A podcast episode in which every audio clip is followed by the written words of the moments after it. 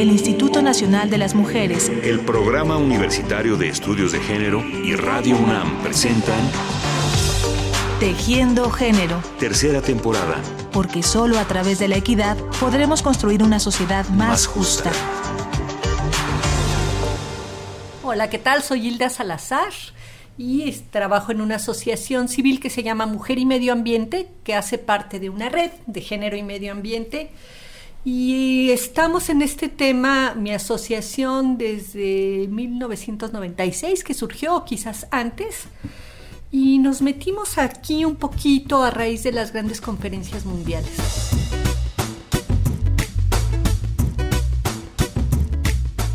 Amigas y amigos de Tejiendo Género, les damos la bienvenida. Hoy continuaremos desarrollando el tema de género y medio ambiente y lo haremos con la reflexión de uno de los problemas ambientales más apremiantes y más claramente vinculado con el género, el agua. Nos serviremos en esta ocasión de las palabras y la experiencia de la directora de Mujer y Medio Ambiente AC, Hilda Salazar, a quien escuchábamos hace un momento.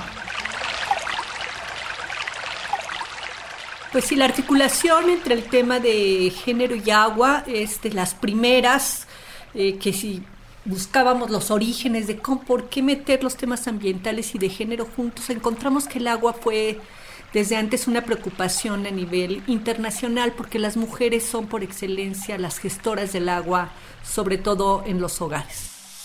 Entonces el tema del agua ha sido pues como una constante eh, de articulación de género y medio ambiente y en los últimos tiempos ha tomado relevancia porque los problemas del agua a nivel mundial son muy graves, ¿no?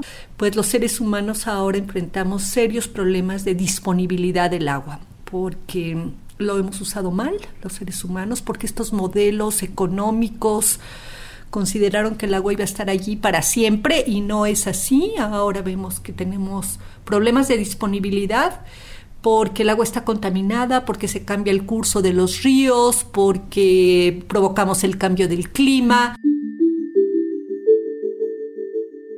Es obvio que todos los habitantes del planeta estamos expuestos a los problemas provocados por la falta de suministro de agua y por las consecuencias del cambio climático. Sin embargo, es muy importante observar que hay una diferente afectación para los hombres y para las mujeres y que ellas habitualmente resultan más afectadas. Y en esto los impactos entre mujeres y hombres son diferentes y son distintos porque tenemos relaciones desiguales en casi todos los ámbitos de la vida. Y en casi todos los ámbitos de la vida está el agua. Si habláramos de los hogares es bastante claro, bastante evidente. Sigue habiendo una gran división sexual del trabajo donde las mujeres son las responsables del trabajo doméstico y de los cuidados y por lo tanto las gestoras del agua allí. Pero si habláramos de agricultura también vamos a encontrar que hay grandes desventajas porque los derechos del agua están asociados con los derechos de la tierra y todavía las mujeres están rezagadas en relación al acceso a la tierra. Esta es una de las desigualdades estructurales en la articulación género y medio ambiente. Entonces las mujeres están ocupadas del agua, desde el acarreo donde no la hay, hasta la gestión en las ciudades de estar esperando la pipa, hacer las gestiones, el ir a pedir al delegado de que eche el agua a horas decentes y no en la noche, etcétera. Las mujeres juegan un rol importante pero invisible. Entonces yo creo que esta articulación género y agua en, materia ambiental es fundamental, es un lindo conductor que nos lleva a mirar casi todos los recursos naturales y toda la relación de los seres humanos con la naturaleza. Frente a esto que comenta Hilda Salazar, resulta paradójico y muy grave el hecho de que las mujeres tienen una presencia mínima en los organismos de toma de decisiones sobre el agua, tanto a nivel nacional como local y comunitario. Esto es muy lamentable, porque su aportación cambiaría muchos enfoques y abriría opciones realmente transformadoras. Pues yo creo que el aporte que las mujeres podrían hacer en el manejo, gestión y uso del agua va desde los hogares hasta las grandes decisiones a nivel nacional, pero también mundial, porque justamente como las mujeres hemos padecido una subrepresentación y, falta de recursos y de reconocimiento a nuestras tareas, pues creo que nos hemos ingeniado para hacer un recurso, un uso más racional, diría yo, sustentable de los, de los recursos naturales, justamente en las zonas donde hay gran falta de disponibilidad del agua, como en Iztapalapa, por ejemplo, donde registramos que a veces en los hogares hay solo 20 litros de agua por persona al día pues las mujeres se las ingenian para ahorrarla, reciclarla, reusarla, darle un uso sustentable. Yo creo que eh, tendrían mucho que aportar en términos de cómo es posible hacer un uso racional del agua eh, usando menos agua de la que realmente se requiere para ciertas actividades.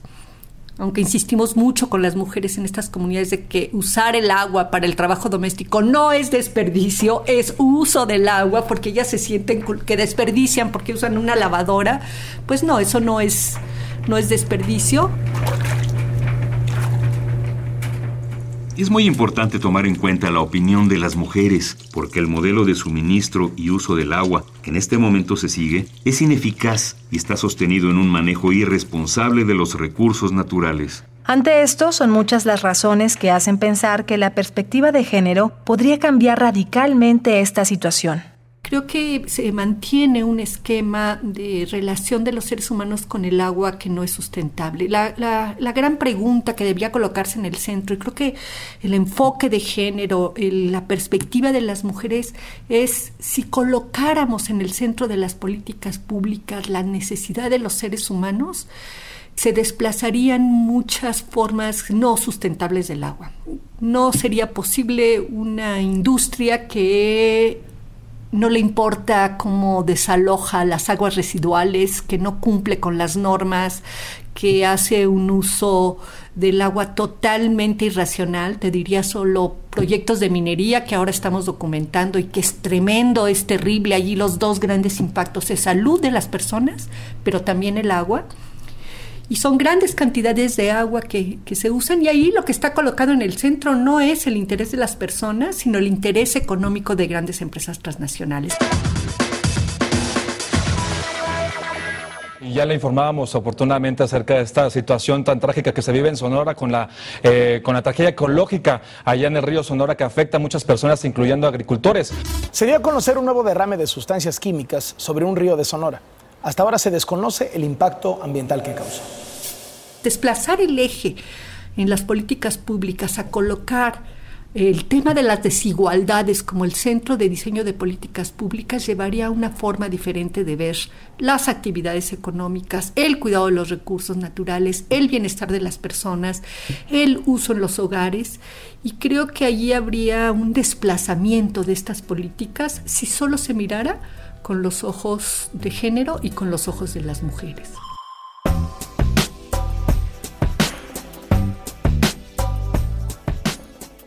Creo que allí habría un desplazamiento de estas políticas si solo se mirara con los ojos de género y con los ojos de las mujeres.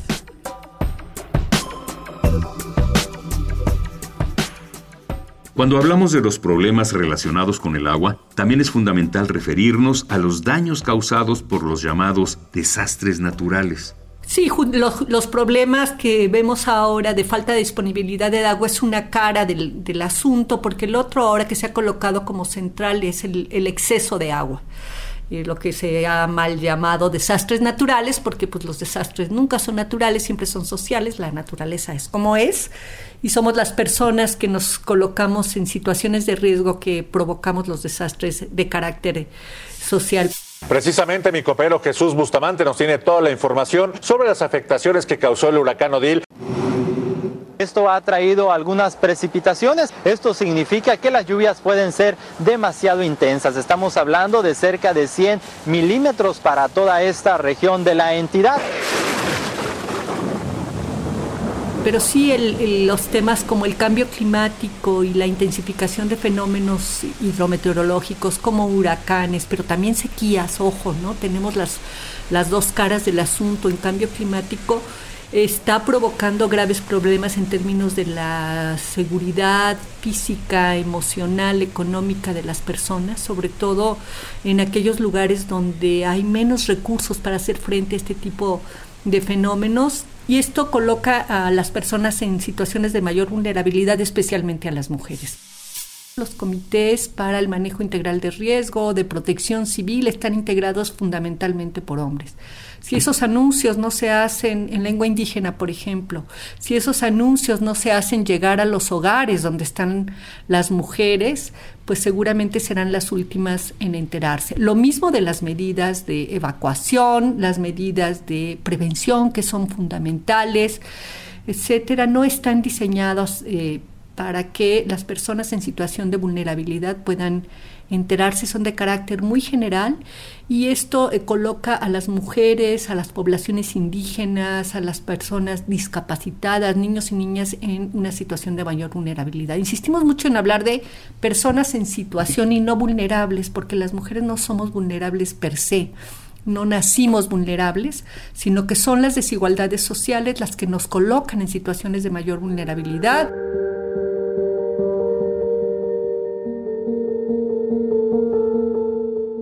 Cómo resolver nuevamente con un enfoque de género eh, esta situación sería la mitad del problema, porque somos la mitad de la población. Hay proyectos que han hecho planes de manejo integral de riesgo con enfoque de género, han sido probados en huracanes y las muertes, las pérdidas se redujeron de manera considerable en la costa norte de Yucatán, donde un grupo de personas esto lo ensayó ya había. La comunidad donde se hizo el plan con enfoque de género y donde no se hizo, los resultados fueron realmente asombrosos. Entonces, pues estas dos caras del agua eh, quizás son como las más emergentes.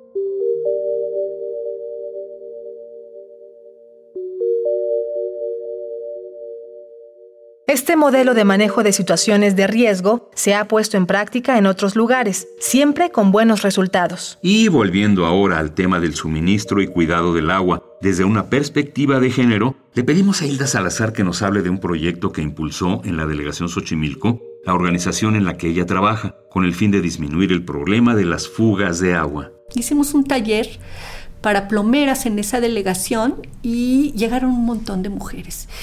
Y bueno, la experiencia fue increíble porque nosotras mismas participamos y cuando empezamos al uso de las herramientas, nos dimos cuenta que nos sentíamos muy poderosas porque era algo que no sabíamos hacer. Y aprendimos que no era tanta fuerza, así como de nosotras no, llamen al Señor, por favor, que le cambie el gas, que le arregle el, el excusado, no sé qué, sino que era habilidad que era maña, ¿no? Y además aprendizaje y capacitación. Entonces fue un éxito tremendo fue muy bueno. Este tipo de acciones, unidas a una visión de desarrollo a escala humana y un manejo sustentable del agua, pueden revertir el deterioro. Son esfuerzos del día a día, pero deben ser ante todo opciones en las que se persevere para cambiar las estrategias públicas en torno al agua, que ahora benefician a los grandes capitales y descuidan el bienestar de las personas. Mira, yo creo que es muy importante que veamos en la práctica mañana, pasado, qué podemos hacer. Creo que en los hogares hacemos ya las mujeres muchas cosas. A mí me parece que lo tenemos que seguir haciendo estos ahorros que hacemos de capturar el agua de la lavadora o de la regadera o de cuidarla de esta manera. Pero tenemos que trascender esta idea de que nos toca a las mujeres, ¿no? Somos mujeres, hombres, niños y niños en los hogares y también tenemos que trascender la idea de que la responsabilidad es individual y de la ciudadanía para ir a formas más colectivas de organización que sirven para hacer cosas por nosotras y nosotros mismos en nuestras colonias, en nuestras comunidades, en nuestros barrios, pero también para exigir que los recursos públicos que son para eso se usen de una manera adecuada.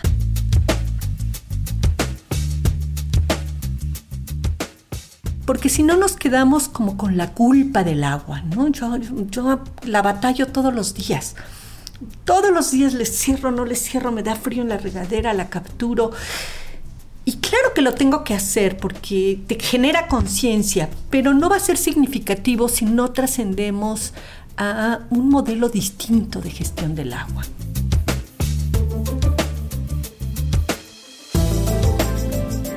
Tenemos que transitar a un modelo distinto de gestión del agua.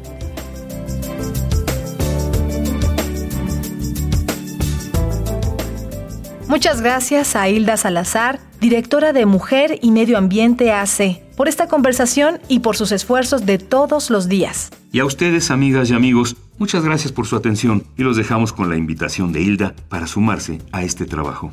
Bueno, desde luego invitar a que se sumen a las actividades que nosotras estamos permanentemente haciendo en relación al género y agua. Ahora estamos en una iniciativa para que la ley de aguas del Distrito Federal y la nacional tenga enfoque de género, tenga enfoque de derechos humanos, tenga enfoque de sustentabilidad a través de la coalición de organizaciones mexicanas por el derecho al agua. Creo que es un tema muy importante. Ahí hay una página que es www.comda.org.mx.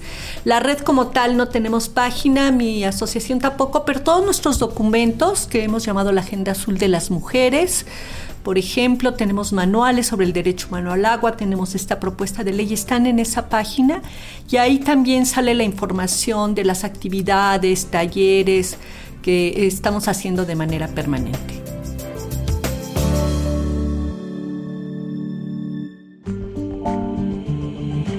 El Instituto Nacional de las Mujeres, el Programa Universitario de Estudios de Género y Radio UNAM presentaron Tejiendo Género. Tercera temporada. Porque solo a través de la equidad podremos construir una sociedad más, justa.